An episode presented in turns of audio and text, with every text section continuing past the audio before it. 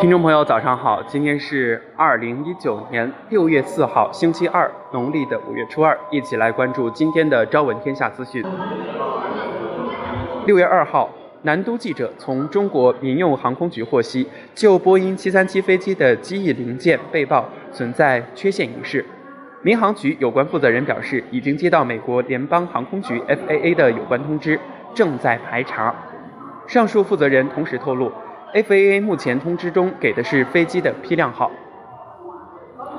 二零一九年六月二号十五时四十分左右，蒙阴县蒙阴街道关浦村村民在自家果园浇水过程中突发大口井井壁坍塌，五人落水，经全力抢救，其中三人死亡，两人受伤，伤者无生命危险。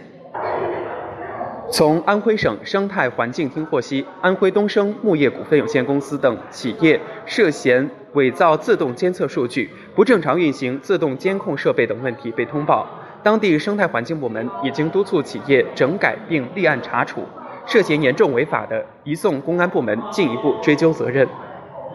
六月三号消息，小米电视官方发布最新战绩。小米电视二零一八年十一月到二零一九年四月连续六个月销量中国第一。另外，二零一九年小米电视一到四月出货量排名跻身全球前五，被挤出前五的品牌是索尼。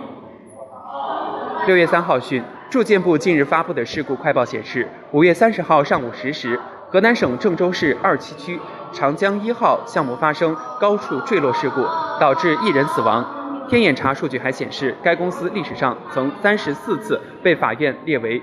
被执行人。据河南驻马店正阳县公安局官方微博发布警情通报，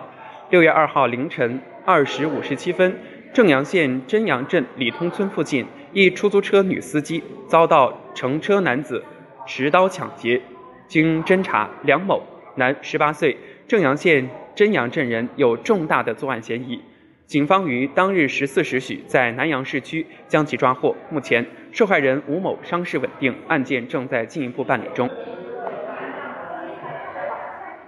六月三号电，据中央纪委国家监委网站消息，吉林省纪委监委消息，日前，经吉林省吉林省委批准，吉林省纪委监委对吉林市政协原党组书记。主席崔振吉严重违纪违法问题进行了立案审查调查。据中央纪委国家监委网站消息，据湖北省纪委监委消息，湖北省公安厅党委委员、湖北警官学院党委书记董国祥涉嫌严重违纪和职务违法，目前正接受纪律审查和监察调查。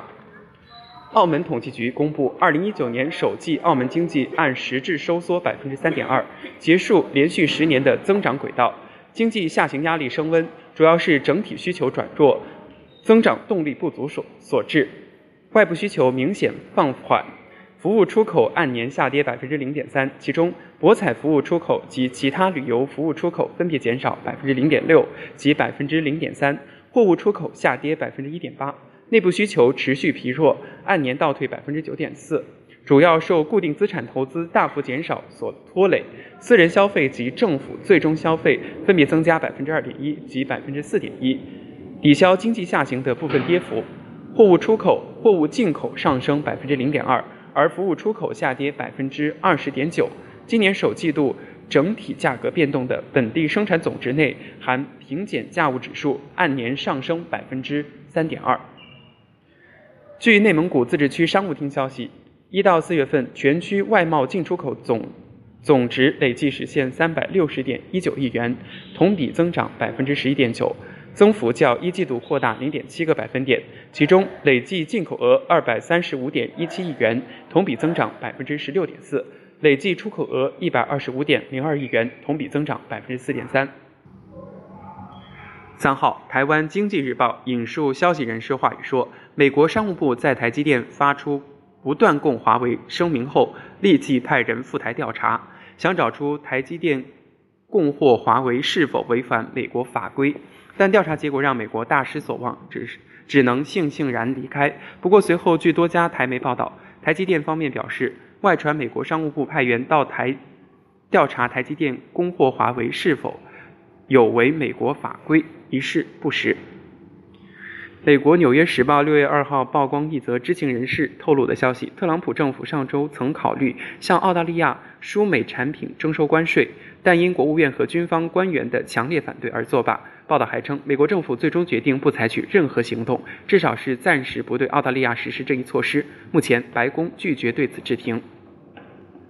最后是今天的早安心语：我们一路奋斗，不是为了能改变世界，而是为了不让世界改变我们。不论这个世界对你怎么样，我都会一如既往的努力、勇敢、充满希望。所以，我们从现在开始不留余力的努力吧。最差的结果也不过是大器晚成。明天见。